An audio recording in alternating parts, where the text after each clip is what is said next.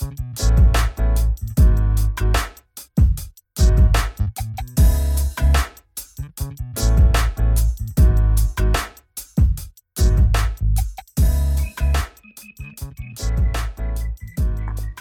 pessoal, eu sou a Priscila Leitner, eu estou aqui mais um podcast hoje.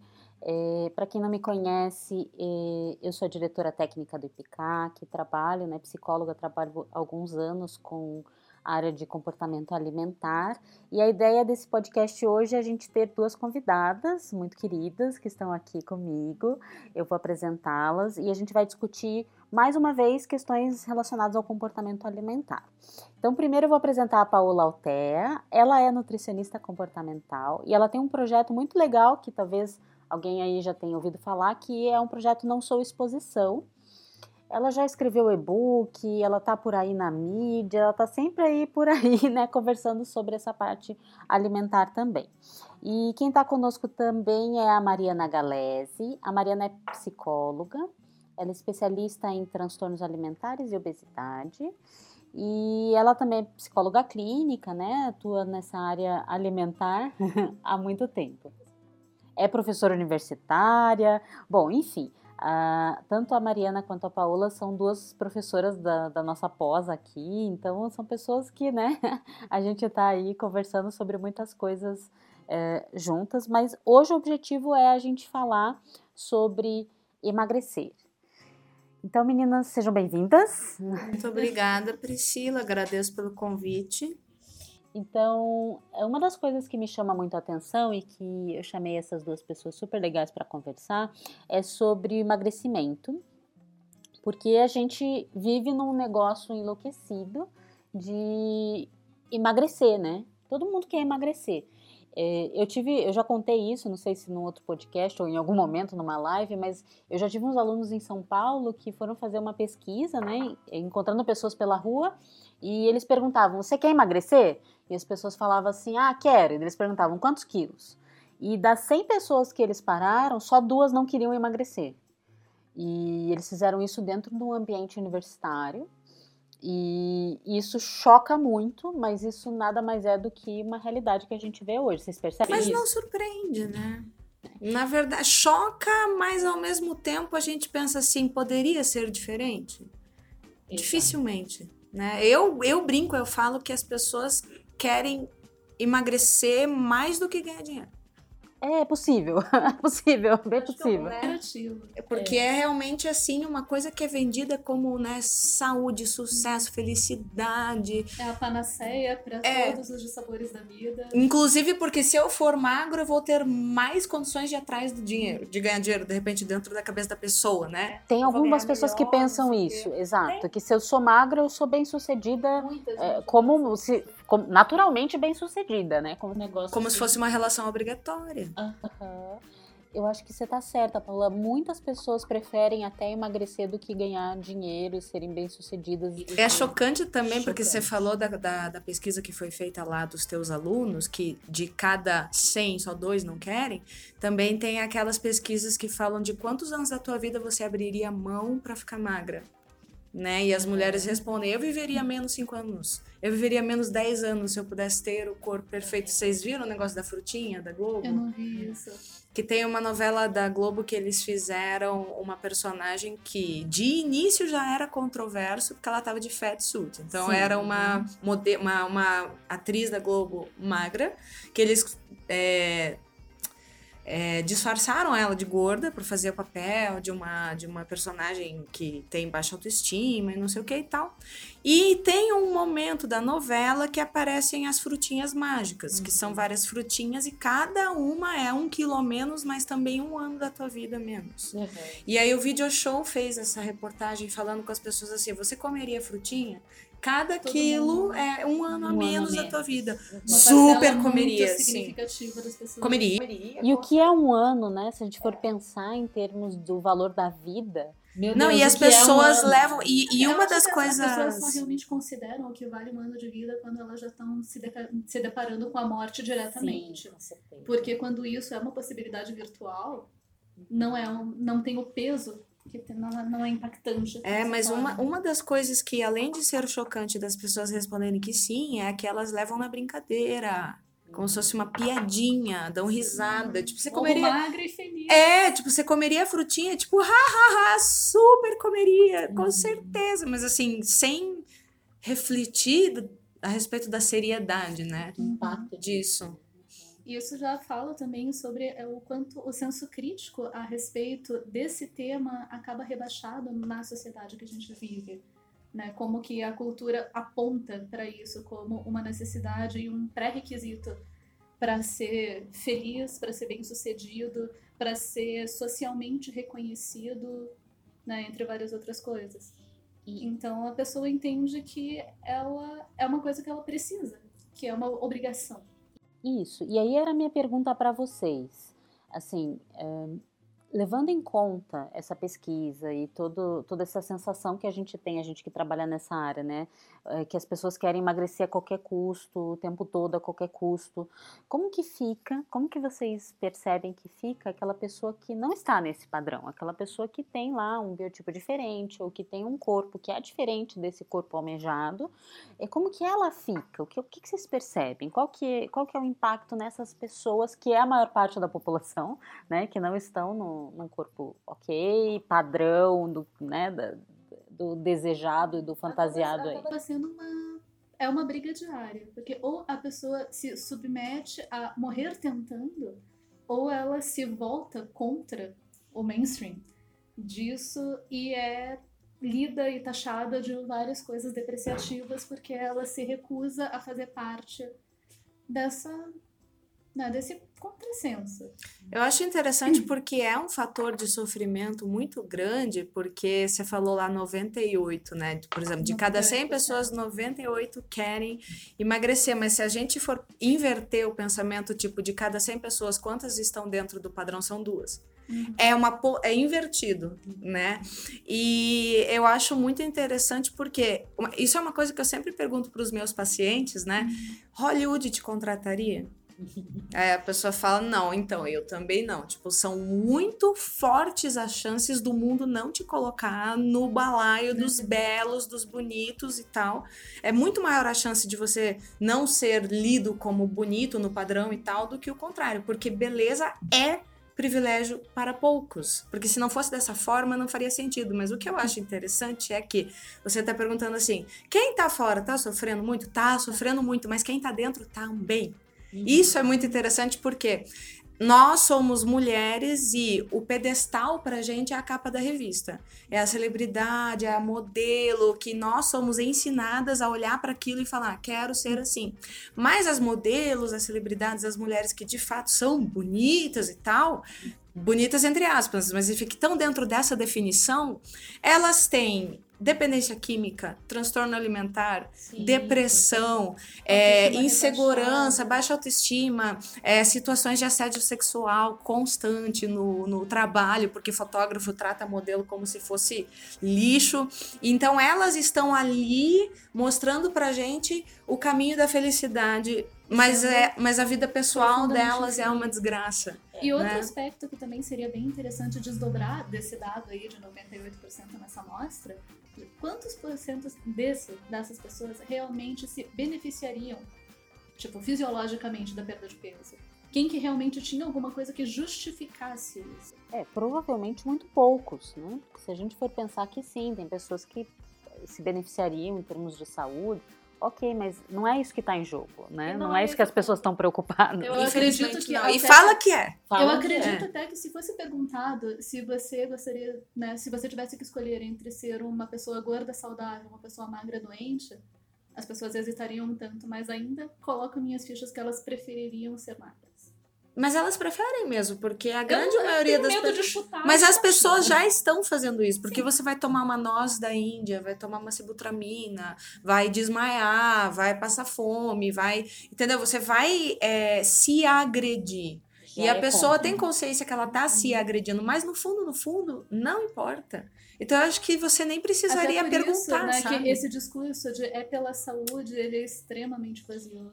É, a- os é consultórios para autoagressão, né? Os consultórios estão cheios de, desse discurso, né? O discurso às vezes muitas vezes médico, né? Do, do que é a obesidade é, é super uh, conflituoso, contraditório, controverso, porque a gente tem aí até uh, assim associações, né? Grandes grupos dizendo que se tem que combater a obesidade. E eles usam essa palavra, combate. Né? Eu acho péssima essa palavra. Eu também. Mas é, me incomoda essa palavra. É que remete à guerra, né? É, eu tenho que lutar contra. É, porque a ideia é a gordura é uma inimiga.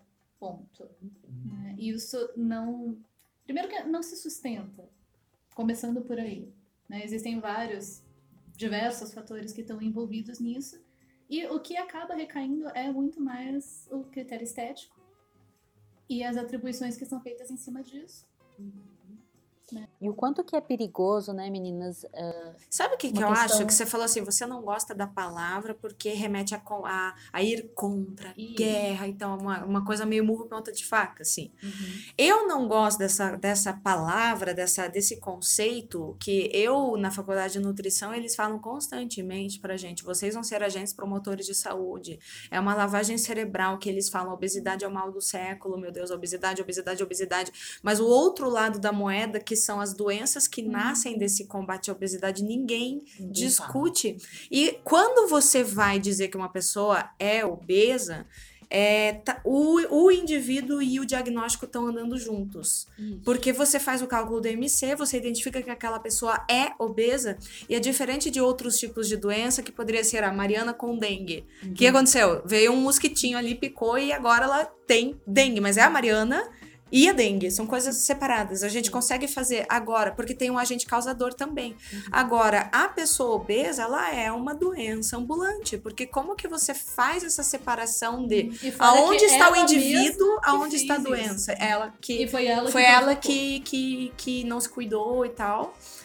E daí você fala assim, nós temos que combater a obesidade, mas como que você separa isso de combate à, à obeso, a pessoa, pessoa. Hum, ao indivíduo? Como que faz essa separação? Eu, eu vejo como impossível. Porque você, a gente está vivendo numa sociedade que é, cria um discurso, assim, cria uma atmosfera que fala para todo mundo assim: se você é magro, não se deixe engordar. E se você é gordo, emagreça pelo amor de Deus. Todo mundo tem pavor de ser gordo. Então, claro que uma pessoa obesa não vai se sentir à vontade com isso. E se você tá vendo lá, combate a obesidade, combate a obesidade, a pessoa vai falar assim: ah, vou pra praia acaba não podendo.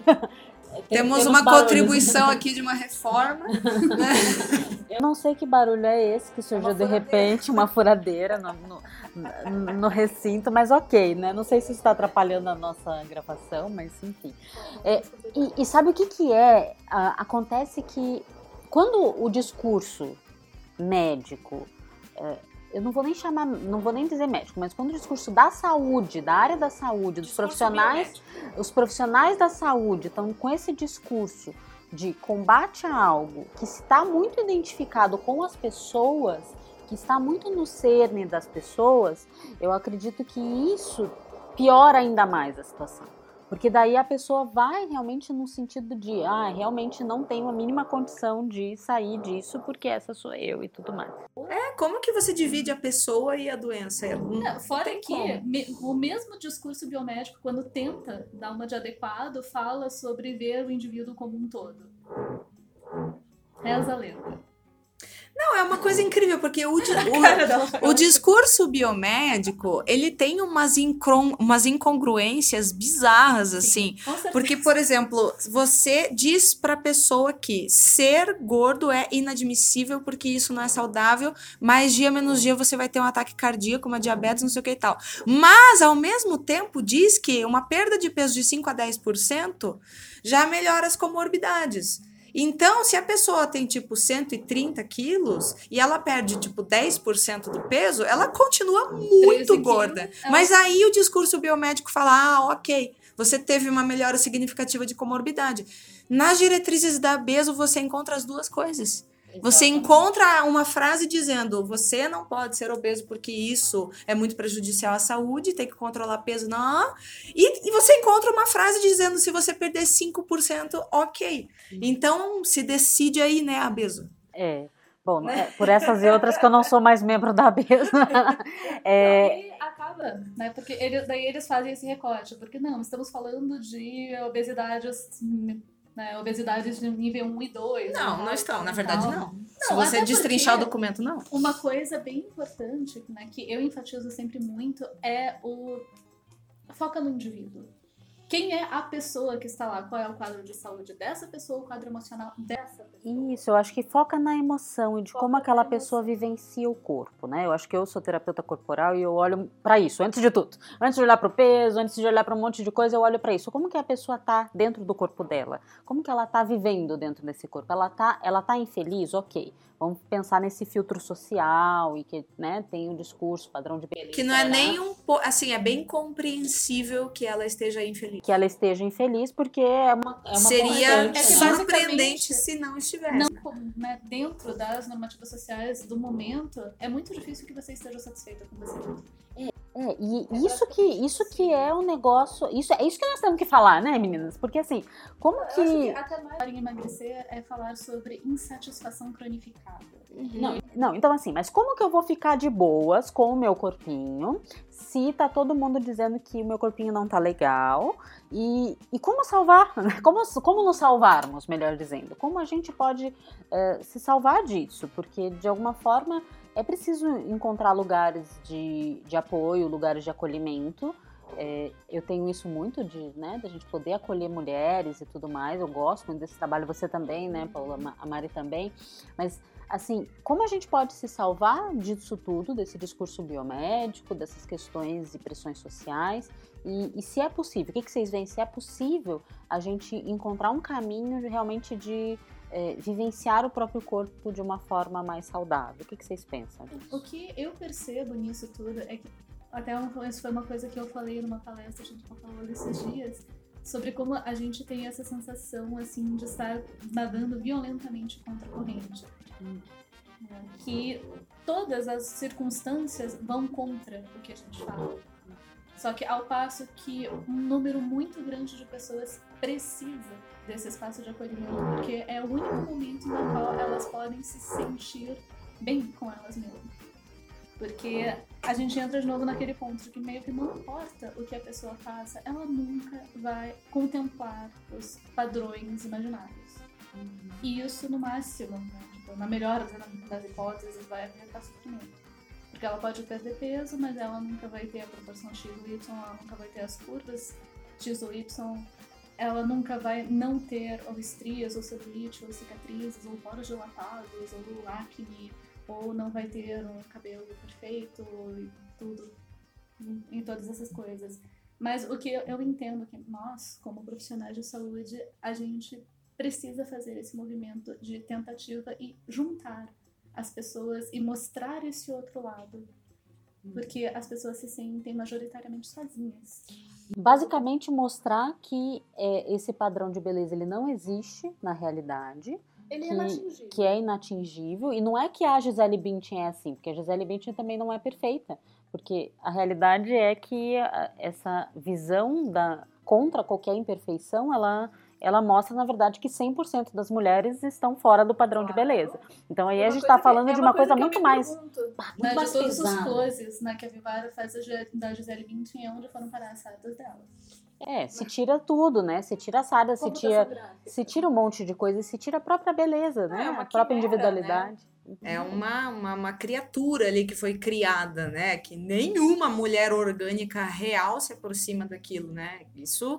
E eu acho que em relação ao que a, ao que a Mari estava falando, assim, como que a gente pode viver insatisfeito com o nosso corpo? Eu acho que é justamente essa noção de que não é uma questão de erradicar o sofrimento ou de um dia olhar no espelho e falar: nossa, meu corpo é lindo, maravilhoso. Se a pessoa chega uhum. nesse patamar, ótimo, legal. Maravilha. Mas pode ser que isso não aconteça. E então, das vezes não acontece. acontece. Né? Então eu acho que é mais uma questão assim, não de você tentar erradicar o sofrimento, mas de você aprender a conviver com ele de forma que isso amenize. Então, se assim, você pode ter uma boa vida e dentro da tua boa vida tem aspectos que você não gosta e tem uma dose ali de sofrimento que sempre vai estar ali. Então, se você for conversar com a mulher que te causa inveja, a mulher mais magra que você conhece, a mulher mais modelo que você conhece, a mulher mais bonita que você conhece, as pessoas têm uma tendência de pensar assim, mulheres assim não têm problemas. Mas você vai conversar com uma mulher assim, com certeza existe algum aspecto da vida dela que ela gostaria que fosse diferente ou não existisse. Ou é, eu tenho problemas muito sérios com a minha mãe, eu tenho problemas muito sérios com o meu marido, eu tenho uma doença crônica, eu tenho. Então, assim, todo tem mundo alimentar. Tá, tem transtorno alimentar, alimentar, todo mundo está sofrendo. Tem um terrível né? para me manter da forma que as pessoas acreditam que eu deveria ser. É, sim. Então, assim, eu acho que o que a gente precisa realmente trabalhar não é você, tipo, erradicar esse sofrimento, mas a pessoa entender que o sofrimento faz parte da vida, ele não te aniquila e você consegue conviver com ele. Então, assim, existe uma pessoa que não gosta do corpo, tá? Existe uma outra pessoa que tem um pai alcoólatra. Né? São coisas na vida que, que, a gente não pode escolher. E importante é que a gente coloque em perspectiva a, em perspectiva a quantidade de sofrimento que cada dor merece. Sim. Porque existem coisas, né, em especial em relação que... à pressão estética, que acaba virando um sofrimento impeditivo de tocar a vida em diante. E quando você vai ver, é aquela coisa, é, é um pneuzinho na barriga a, o corpo da pessoa é perfeitamente funcional, a pessoa é perfeitamente saudável, mas aquele pneuzinho faz ela se sentir brutalmente infeliz. Sim. É porque eu costumo até dizer que sofrimento não tem unidade de medida, né? a gente não pode comparar sofrimento uh, com um com o outro, porque as pessoas são mais resilientes, menos resilientes e tudo mais. Então, às vezes, o que gera um sofrimento muito grande num paciente, no outro uh, não seria quase nada, sei lá. É, mas eu acho é... que a ideia é amenizar, não hum. erradicar. Isso. Né? Tipo, porque é impossível. Ah, é, e o que, que a pessoa pode fazer em relação a esse pneuzinho da barriga? Ela pode fazer uma lipo. Isso foi uma coisa muito interessante que eu assisti uma vez, uma reportagem que acho que, acho que era Legendários, mas agora não lembro.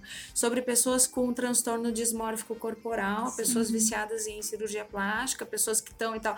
Tinha um rapaz nessa, nessa reportagem que ele tinha operado o nariz tantas vezes que os médicos estavam falando para ele: mais uma operação, você vai perder teu nariz. Não você não tem mais cartilagem, você não tem mais. E ele tava batendo de porta em porta, querendo achar alguém que aceitasse. E ele falou: se precisar ir para Tailândia, eu vou. E ele tava muito, né, envolvido com essa ideia. E né? pessoas nesse caso, nesse, nesse né, com, com esse quadro, elas às vezes vão entender que agora eu vou encontrar a felicidade depois desse procedimento e isso desloca, porque ela não consegue perceber o quanto é irreal mas, essa é, ideia do ser. É, mas aí, só voltando um pouquinho da história, né? Que o que aconteceu foi que a repórter, ele estava sentado no corredor do hospital aos prantos, porque era o décimo médico que falava que não ia operar ele e tal. E aí a repórter perguntou para ele assim: Mas e se você trabalhasse internamente para você aceitar o teu nariz ao invés de ir pra faca? Ele olhou com uma cara, com uma expressão assim de tipo: Nunca pensei nisso antes. É incrível, é. porque às vezes parece que as pessoas estão correndo atrás e, tipo, fazendo dieta, cirurgia, lipoaspiração, não sei o que, não sei o que, não sei o que. E às vezes essa ideia que trabalhar internamente os aspectos que eu gosto ou não gosto nunca, nunca me ocorreu. Porque eu tenho que mudar. Então, mas ou nunca ocorreu, ou em casos até como pacientes como esse, sabe, Paula? Às vezes é uma distorção da realidade tão grande que o paciente não consegue fazer insight. Então, não é nem que ele não pensou nisso, é que provavelmente uma patologia desse caso é um paciente que não dá conta de aceitar e de lidar com essas coisas e ele fica procurando fora, né? Então, eu acho que esse era um ponto que eu queria né, trazer para a gente discutir. Quando a gente tem uma leva, que daí é, é, o que o Foucault dizia, né? Quando a gente produz o carrasco, a gente produz o anticarrasco. Uh, tem uma leva de pessoas que vão para as mídias hoje e falam assim: você tem que aceitar seu corpo. Você tem que aceitar seu corpo. O coach lá da, do Instagram Nossa. Fa faz uma live lá de duas horas dizendo que eu tenho que aceitar meu corpo. E daí vira um outro problema para a pessoa. Porque daí eu tenho que aceitar, eu tenho que. Não, eu tenho que agora. Agora eu entendi essa questão da, da, né, da, do padrão de beleza, então agora eu tenho que aceitar meu corpo. Isso gera um sofrimento. Eu tenho paciente que chega e fala é assim: eu não consigo emagrecer. E eu também não consigo aceitar meu corpo, não adianta. Eu já vi o livro da, da Diana, já li não sei o que, já fiz isso, já fiz aquilo. E eu não consigo. Porque daí parece que vira outro.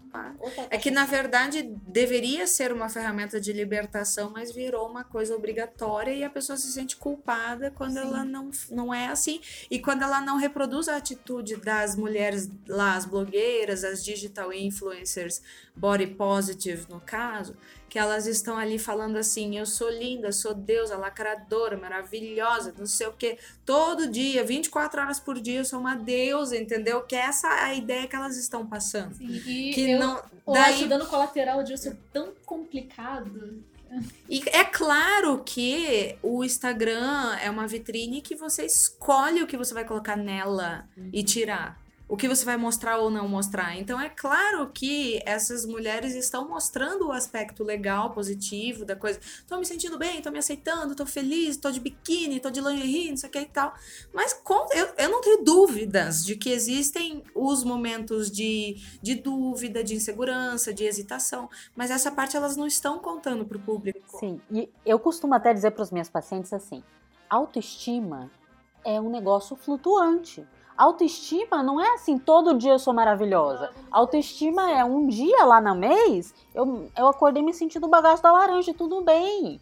Né? Mas no outro dia eu tô, eu tô razoável, depois eu tô me sentindo bem, eu tô buscando coisas para me sentir melhor naqueles dias que eu não tô me sentindo tão bem. Então, autoestima não é um negócio, o ideal da autoestima é 100% de autoestima, porque isso, isso é, é, é, isso é louco, de qualquer forma. A ideia de associar diretamente, linearmente, a autoestima com se sentir bonita também é um negócio que é pra acabar.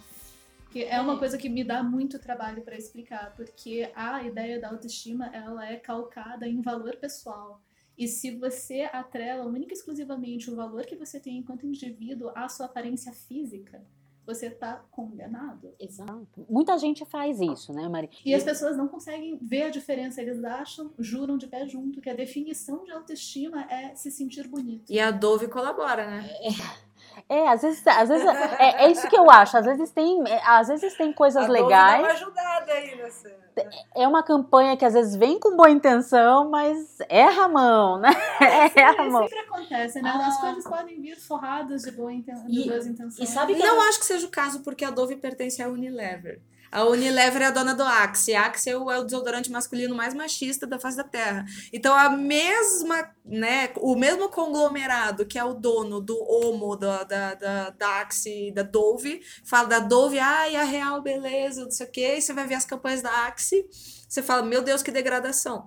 Uhum. Então, é assim, eu não acho que tenha sido uma boa intenção, eu acho que foi uma sacada de gênio. Ah, é, porque é uma, é uma novidade, é um nicho de mercado, né? É uma, das uma das consultoras da, das consultoras para a campanha da Real Beleza era a Joana Novaes. Ela tem uns livros bacaninhos. Sim, né? claro. Porém, né, existem né, toda É que tem um mercado, tem um mercado que precisa continuar. E é claro que foi uma sacada de gênio no sentido em que muito mais mulheres se sentiram contempladas pela fala do Dove.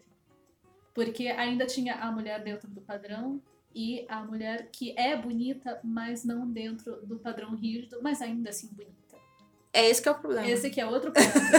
Porque uma mulher cheia de marcas de acne, melasma, cabelo feio, traços desarmônicos, não aparece na propaganda. Vai aparecer uma mulher... Vai aparecer realmente pessoas obesas nessas propagandas, mas eram mulheres com todas essas características dentro do padrão. Pele uniforme, jovem, e tem curvas. sorriso bonito. É uma obesidade distribuída de uma forma é a história é da modelo né, curvy. Curvy, é. Né? Tudo Sim. bem você ter coxas grossas e quadris largos, desde que você tenha a barriga reta e o rosto fino. Sim, não, e eu fico, eu, eu honestamente fico com um pouco de preguiça com essas abordagens da Dove e variantes que nasceram depois, Natura também faz um pouco disso, que é essa coisa assim, tipo, todas são lindas Não tem como a vida funcionar desse jeito, porque beleza É é um privilégio para poucas. Então, então, quando tudo importa, nada importa. Exato. Não faz sentido e também porque eles falam assim: é, campanha pela real beleza, todas lindas, mas não esqueça do linda. Tá, e para isso você O que esse linda tá fazendo aí? é? O que, que esse linda tá fazendo aí? O que, que né? esse linda tá fazendo aí, entendeu? Precisaria, Sim. né? Ah, E a questão, outra questão assim extremamente angular disso tudo é por que as mulheres têm a obrigação de serem lindas? Seja lá, É. se, linda, se linda significa magra, jovem. Essa é Essa, essa é a verdade, fértil. essa é a verdadeira pergunta, Mari. Por que que as mulheres são obrigadas a serem É por isso que eu criei o Não Sou Exposição. Isso. Por No isso sentido é do corpo da mulher mais- ser domínio público, né? E Tipo, é. eu sou mulher, eu existo no mundo, todo mundo tem um pitaco pra dar. Porque o meu corpo pertence ao mundo. Uhum. Pelo menos até a minha menopausa. Depois que Aí depois você passar não existe o- como indivíduo. Depois, tipo, vai morar embaixo da pedra. Né? É, e, e daí por isso que não adianta a gente questionar por que, que chamam magra, ma- falar que emagreceu é um elogio. Por- porque, da- é, porque o negócio tá muito mais profundo, o negócio tá muito mais nesse sentido, assim, de que a mulher é obrigada a ter algo positivo para mostrar para os outros. E, e isso é uma desapropriação de si. na aparência. Então, daí isso é uma coisa também que mobiliza muito dentro do, dos consultórios psicológicos, e eu imagino que a Paco também encara isso. Que não importa todas as qualidades maravilhosas que as mulheres têm, porque se ela for gorda, é tudo prêmio de consolação. É tipo, apesar de gorda, você é inteligente, você é divertida, você é carinhosa, você Tem que ter é algo. Uma lista, tem uma ordem alfabética de qualidades, mas você é gorda, então isso tudo é o seu prêmio de consolação. E quando não dizem, não é mais do que sua obrigação, já que você não deleita os olhos alheios. E isso é cruel em tantos níveis que é difícil de colocar. E muitas pessoas trazem esse relato. E sabe Não que adianta. eu acho interessante que a Mari falou essa frase, tipo, que a mulher tem a obrigação de ser um deleite para os olhos alheios, né? É um pouco parecido com o projeto que eu criei, que é o Não Sou Exposição. E eu acho Só tô incrível. falando com palavras mais bestas. É, eu achei elegante, eu achei Mas, assim, é, mas assim, é, é, é, é impressionante o feedback negativo, a fúria que essas mulheres despertam. Tipo, quando a mulher fala assim, eu não vou jogar esse jogo, eu não quero participar, eu não quero ser bibelô do mundo, porque eu me valorizo por outras características. Ou algumas mais afrontosas, outras menos. Claro que tem aquelas militantes que vão lá, "É", entendeu? Que fazem para chocar. Uhum. Talvez seja um momento histórico que isso seja necessário agora. Talvez daqui a uns anos talvez não seja tão necessário essa coisa de chocar. É que da, da Mas, mesma forma que. Quando você, quando você não joga o jogo, digamos assim, é, você é uma mal amada, você é uma mal comida, você é uma recalcada, você é uma frustrada, Você, você é uma é, feminista peluda. você é peluda, você é feia, você Como se isso é fosse um xingamento. você é desagradável, você não, não, não tá se comportando da maneira Ou que ainda, deveria. você só está fazendo isso porque você não está entre as escolhidas. Só tá fazendo isso porque é porque você é recalcada. feia. É, porque, você não tem como ficar bonita. Como se tivesse tido uma desistência de Sim. algo, né? E eu acho que é preciso ter uma desistência, É mas não é, incrível, não é disso, né? Não é de. É uma desistência realmente de, de atingir um padrão ou de estar a deleite De dos olhos alheios. De, de viver em função disso, né? Eu acho que essa é a desistência. Eu concordo contigo, eu acho que esses movimentos, Paola, que têm vindo, assim, sociais, eles talvez sejam necessários para ter, para ter uma ruptura. Porque tem que pôr o pé na porta, entendeu? Sim, mas Depois como toda onda e contra ser- onda, isso vai sossegar e É. vai vir de novo. Todos os movimentos sociais Porque passou aquele documentário na GNT do Meu Corpo é Mais, não sei se você assistiu. Eu não assisti, mas eu, Tá eu vi. fantástico. eu tá quero- Não é porque você fantástico. tá no, no Não é porque- documentário. Não, não é por isso, porque tá fantástico. Eles É. escolheram pessoas assim fantásticas para dar entrevista que são mulheres gordas muito influentes na área que elas trabalham. Então tem fanqueira, tem cantora, tem modelo, tem de tudo, né? Dançarina, enfim. E uma pessoa que eu conheço ficou assim revoltada com, com o filme. Falando assim, por que, que elas são tão desbocadas? Por que, que elas são tão revoltadas? Por que elas são tão agressivas? Por que, que elas são tão desagradáveis? Porque por que, elas isso ficam tão anti-performance de feminismo, É, de, de feminilidade. feminilidade, né? E nossa, são mimizentas, são chatas, são não sei o quê. Mas essa chatice eu vejo ela agora como uma coisa necessária, sabe? O próprio movimento LGBT foi assim. Foi tipo, assim. pra ter uma aceitação, teve que ter muita parada gay.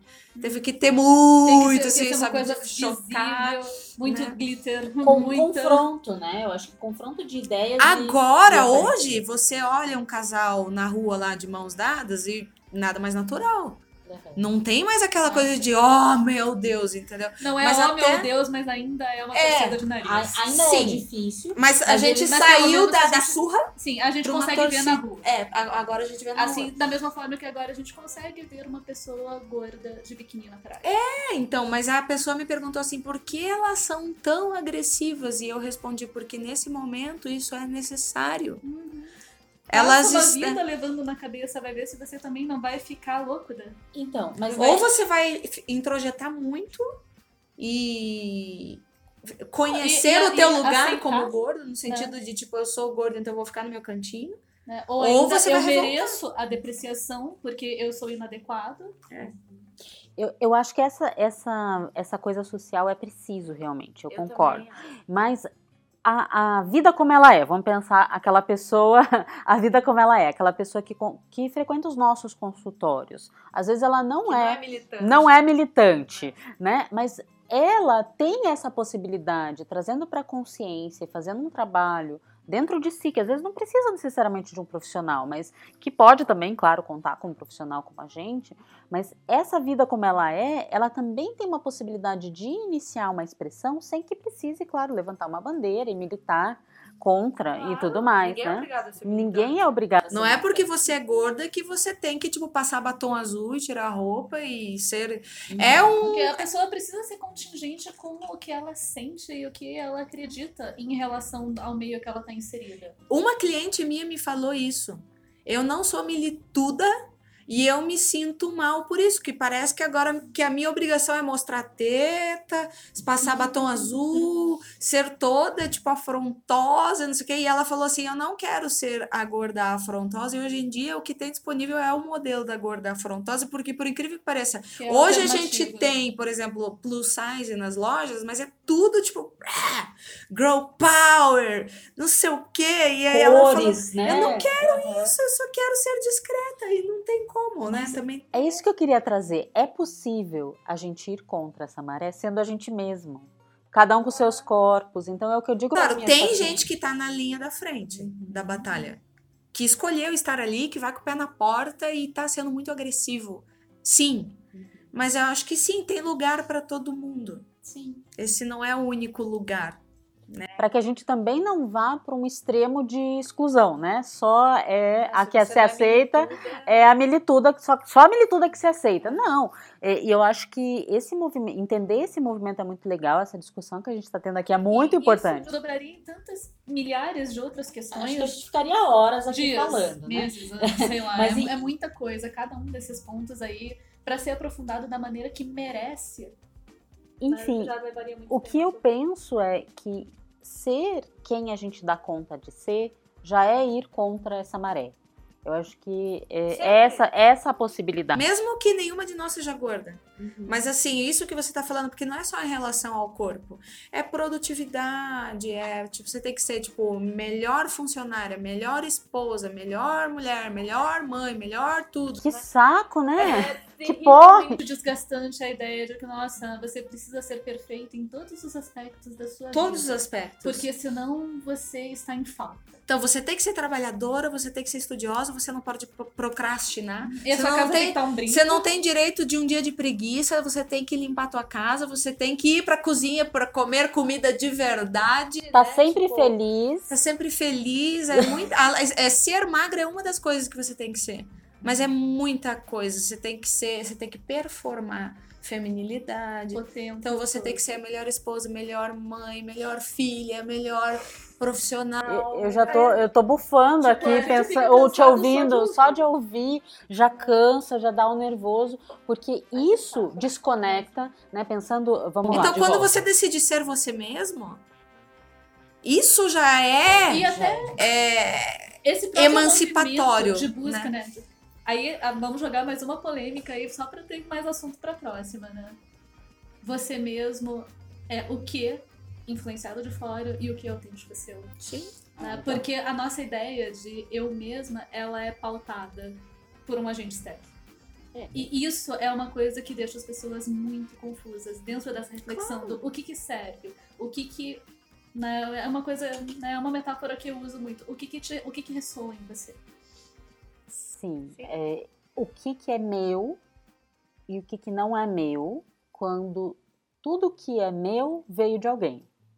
E, e eu acho que isso é, claro, um processo de autoconhecimento, que cada um pode fazer a sua viagem interna aí como quiser, mas estar no mundo sendo a si mesmo, na, na medida do possível, é o que vai nos libertar, eu acredito. Né? Não sei se vocês concordam comigo. Mas descobrir aquilo que nós somos, porque também tem muito paciente meu que vem assim com essas confusões de corpo e de alimentação, e que eles falam assim, mas Priscila, eu não sei quem eu sou, eu não sei o que, que, o que, que sou Esse eu, o que, um- que não um- é. um ponto muito central. Porque a pessoa fica alienada no discurso midiático do tem que, tem que, tem que, só que nada daquilo faz sentido pra ela. Então, né, aquilo não acaba virando uma obrigação, que acaba virando um fardo. E aí a pessoa tenta, tenta, tenta, não consegue, se frustra, aquilo não funciona pra ela, ou às vezes até consegue, mas descobre que não é bom o suficiente, não foi o suficiente e a terra prometida não chegou. Sim. Né? E daí a pessoa entra em crise, obviamente, porque afinal das contas, qual que é a minha? Né? Quem sou eu na fila do pão? Sim. Eu costumo falar que, assim, uma das origens da angústia, do sofrimento, da dor existencial é quando o que a gente faz não está alinhado com os nossos valores de vida. Então, a gente tem valores de vida, de estudo, de trabalho, de relacionamento, de família, de saúde, enfim. E isso muda, isso orbita para cada pessoa. E aí, quando você tá fazendo alguma coisa que te afasta daquilo, pô, vou dar um exemplo. Eu tinha uma paciente muito obcecada por percentual de gordura corporal. Ela falava meu BF, Um só meu? BF. é. Mas era uma coisa muito, Ah, porque tá. Não, tô ela era assim, tipo, meu BF, que sai o body fat lá. Ah, É, não, então ela não pode nem ser best friend, né? Não, que é body fat. Aí meu BF, Que meu BF. BF, né? Tipo, Não pode Aí ser best friend. hein? Só que assim, pra ela, dentro dos valores pessoais dela, a família importava, importava bastante. Mas entrou essa parada do BF e ela não ia mais na casa da mãe dela, ela não ia mais nas festas de família, e daí eu falei o quanto que isso tá te afastando do que te importa. De você estar convivendo com a tua mãe, com a tua família, com as tuas primas e tal, porque ela tinha uma, uma vivência familiar muito saudável, muito bacana. E daí a mãe dela chamava e ela não posso ir E porque olha, não posso comer o que tem. né, isso, tipo, isso pra mim é emocionalmente destruidor, né? O quanto as pessoas abrem mão, o quanto elas renunciam em nome dessa, dessa De um BF. imaginária do, do BF. É. né? E um BF que ou não chegaria ou não seria nem adequado pra uma Ela mulher. não menstrua. É algo que me regula de Né? fora e É que uma- tá completamente errado e sem lugar interno. É, é isso mesmo que a Paula falou. Tá- não tem lugar interno, não Esse tá em BF não era de 23%, né? Não, BF não de era. 10, De 13, é. De, de 10. 13, É. 10. Aí ela não menstrua. E é claro que pra você fazer a manutenção desse BF, você tem que abrir mão da tua vida por completo, né? Sim. E daí você tem um corpo que não é o seu. Eu costumo dizer para os meus pacientes E que querem é assim tua. percentuais muito baixos. É um corpo que não é teu esse. Vamos combinar porque se fosse teu ficava aí, não precisava desse esforço todo, né? O quanto que te custa manter isso? Do que, que você abre mão? O quanto te. É, tem hora que eu converso com pessoas que nem vocês assim e eu fico pensando, meu Deus, é muita loucura, mano. É um negócio assim muito é, é um negócio que é muito doido, porque a gente vai tentando entender essa teia, porque eu posso, eu posso até pensar que é uma teia de coisas e que significam muito para as pessoas, corpo, família, tal.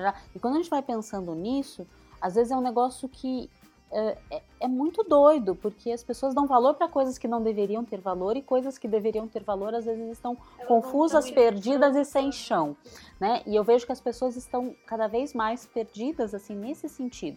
E o que eu penso é perdidas até na própria conexão com si, né? Eu não sei o que comer, né? Esse é um assunto. Eu não sei eu- comer, é incrível Eu isso. não Não, sei sei comer. comer. Eu não sei comer. Gente, olha que coisa doida. Eu não sei. Comer é o negócio mais animal e mais eh, simples que deveria existir para nós como seres humanos. Como, Como Quando bicho a pessoa humano. fala isso, não sei Depois de comer, respirar, como isso assim? deveria ser a primeira. é, mas as pessoas só não dizem que não sabem respirar. Mas não sabe disso. Alguns não sabem mesmo, né? Porque alguns respiram errado. Mas assim, né? Respiram é, aquela, aquele respiração ansi- ansiosa e tal. Mas enfim, respiração é algo que acontece, né? Mas é só por isso, porque é involuntário, porque senão acho que as pessoas chegavam para mim e falavam assim, Priscila, eu também não sei respirar. Porque é, é um nível de desconexão tão grande. E de- eu acho também de cultura da terceirização. É, de Resolve pra mim, entendeu? Agora a gente teve esse boom de life coach, também tem de tudo. Eu já vi até de horta doméstica. Sabe? Tem de tudo, tudo, tudo, tudo. É, De divórcio, sobre de namoro, de trabalho, de emagrecimento, de não sei tem de tudo, de tudo.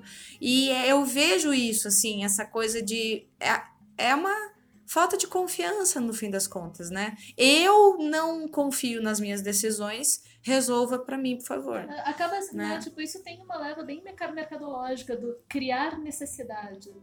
Né? Porque de alguma forma eles te convencem que um terceiro vai saber te orientar melhor do E que você mesmo. não tá em vivendo a relação vida a como corretamente, plantar né? o seu alecrim no vasinho. É.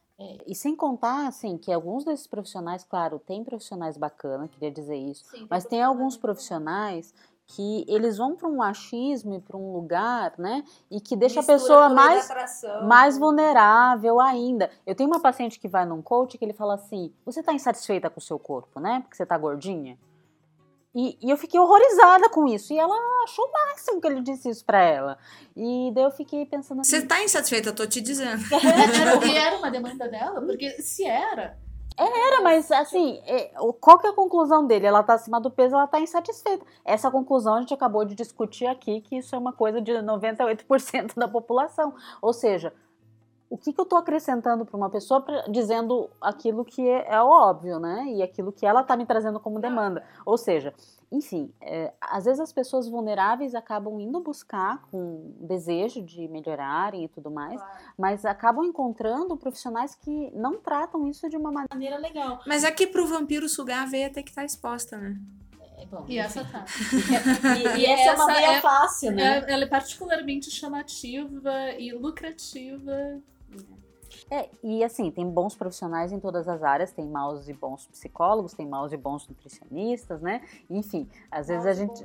É, maus e bons coaches. Muito maus e embora bons- é- essa classe acabou entrando, na- considerando que é uma profissão não regulamentada, deu um campo para esse tipo de desgraça que é complicado e que é uma coisa que destrói a imagem dos profissionais sérios. Enfim, eu vou querer fazer um podcast mais pra frente só falando de, de preconceito e, e problemas com os profissionais da saúde, porque a quantidade de pessoas que chegam, ah, às vezes até com transtorno alimentar, que gerado por um profissional da saúde, né? Ou ge- com problemas. É uma questão muito recorrente da- das pessoas que procuram atendimento, que é falar sobre o pior né, trato interpessoal que eles recebem é dos profissionais da área. É, eu queria falar muito no próximo, talvez, de gordofobia do profissional da saúde e tudo mais, que isso a gente vai ficar, vai ser outra discussão muito grande, mas, enfim, até para que a gente possa dar um contorno para esse nosso, né, esse nosso podcast, que a gente quis falar de emagrecimento e tudo mais, e a gente via, deu uma viajada aí, galera, não sei se vocês acompanharam, Assim, A nossa viagem- Eu vi que a gente foi até a lua e voltou a gente foi, mas é porque esse assunto eu acho que está muito presente no nosso coração, né, eu acho que nós É o três, dia. é o nosso dia a dia. Mas eu queria dizer assim para as pessoas, né? Eu acho que cada uma de vocês também, meninas, podiam falar alguma coisa assim para quem está nos ouvindo, que é uma pessoa que está nos ouvindo porque tem interesse no tema, né?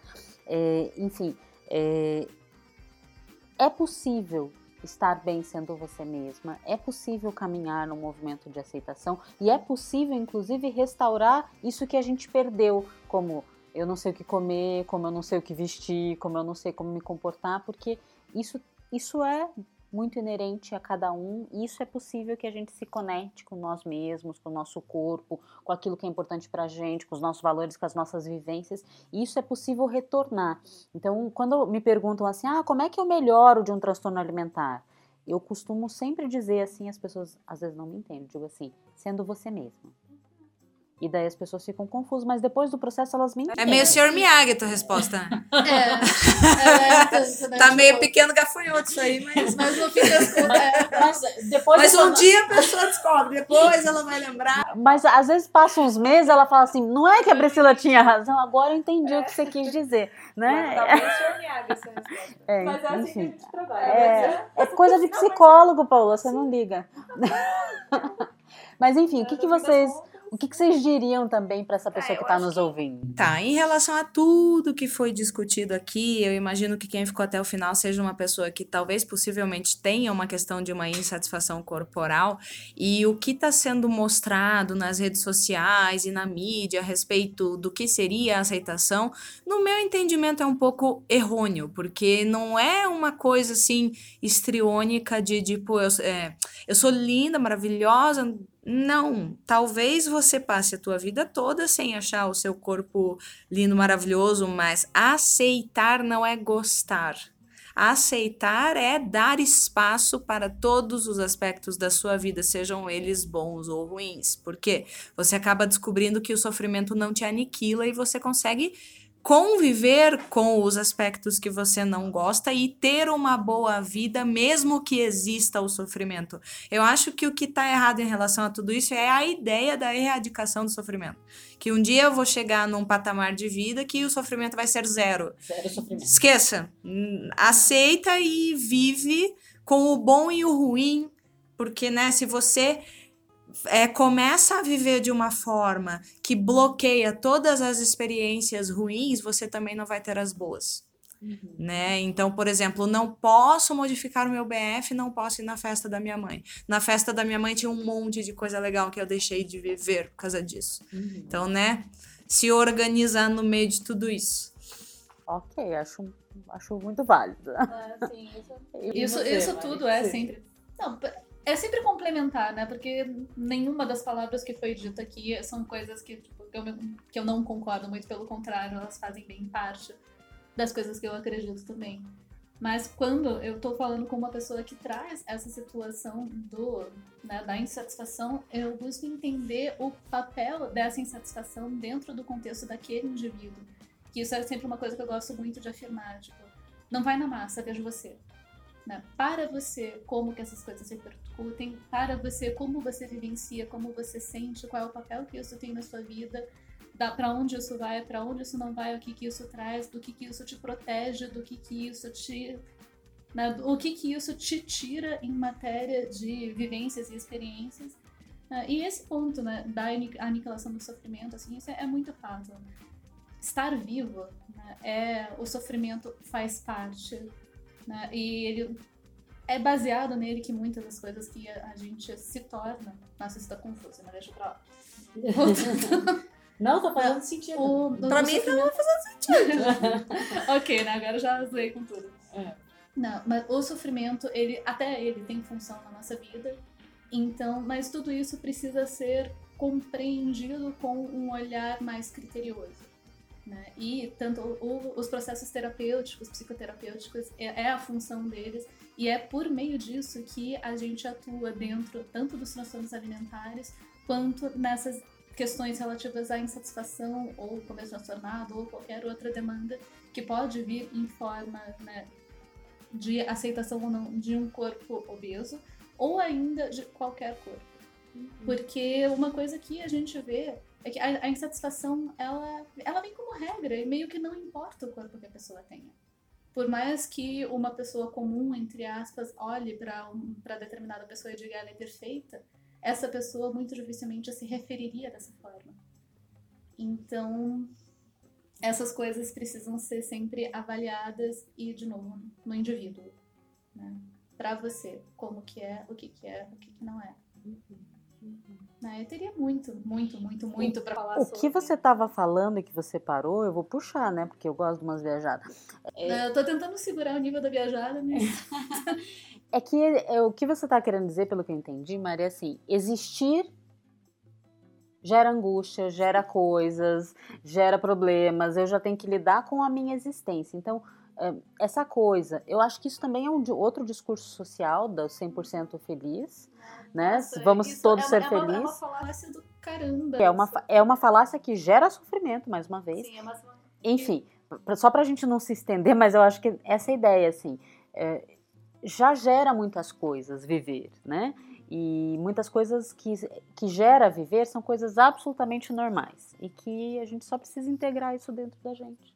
Precisa fa- fazer parte. Eu não ficar lutando com a tristeza, porque a tristeza é normal um dia lá eu acordar triste. Eu não ficar lutando com algo porque isso faz parte. Eu acho que vale a pena a gente né, dar aquela finalizada. É que a ideia de, tipo, beleza, principalmente no público feminino, é um negócio fácil de ser usado para manipulação. Então, Você quer concluir abrindo um, Não, outra Você quer concluir inaugurando a parte 2. a segunda bate-papo, né? É, na verdade, eu comecei a fazer uma lista dos temas que eu queria falar. Eu enchi duas folhas, sério. Não, não, porque É que muito o tema. É que a gente não conseguiu nem concluir esse. É, e- enfim, mas eu acho que a gente não quer esgotar. Eu não, eu não tenho essa intenção de, esgotar. Não, a gente só tá começando. Eu, eu tenho, na, na verdade, eu tenho muita intenção nesse podcast, meninas, de provocar as pessoas a pensarem. Eu não vim aqui dar respostas, eu vim aqui fazer perguntas e deixar as pessoas refletindo com essas perguntas, porque Né? Porque nós somos psicólogos. Porque, nós, porque são as perguntas que nos salvam. Eu sempre digo isso para todo mundo. Né? São as perguntas que nos salvam e não as respostas necessariamente. Mas eu acho que um tema que eu falei que queria conversar, que é essa parte do, do preconceito do profissional da saúde, é como eu não vou falar provavelmente né, hoje nem no próximo.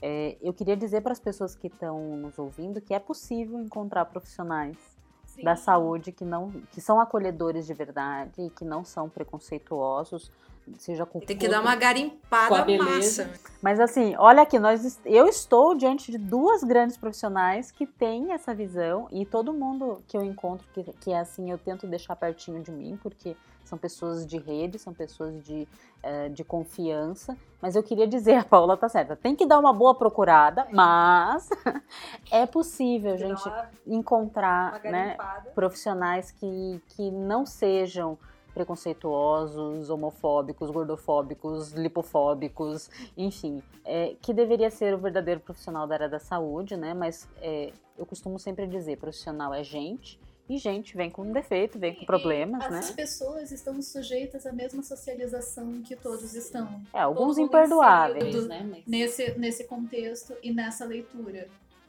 E muitas vezes eles se formam profissionais de saúde por causa disso.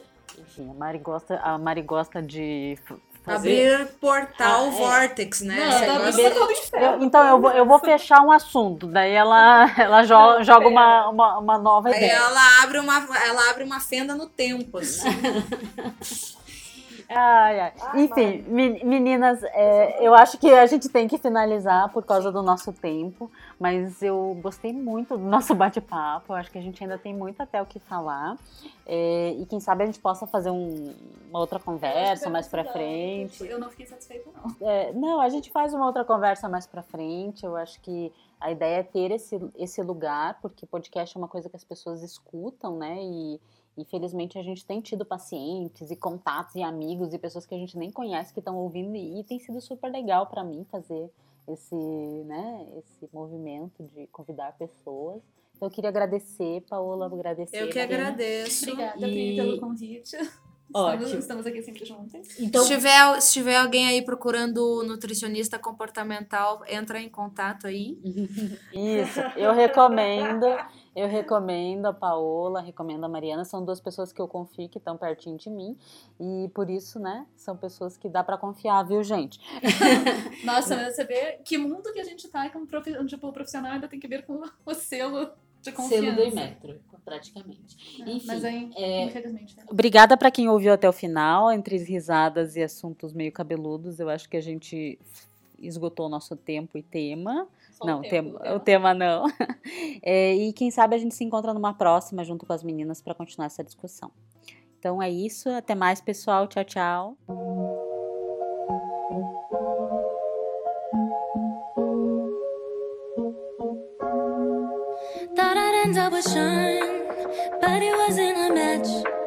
Wrote some songs about Ricky.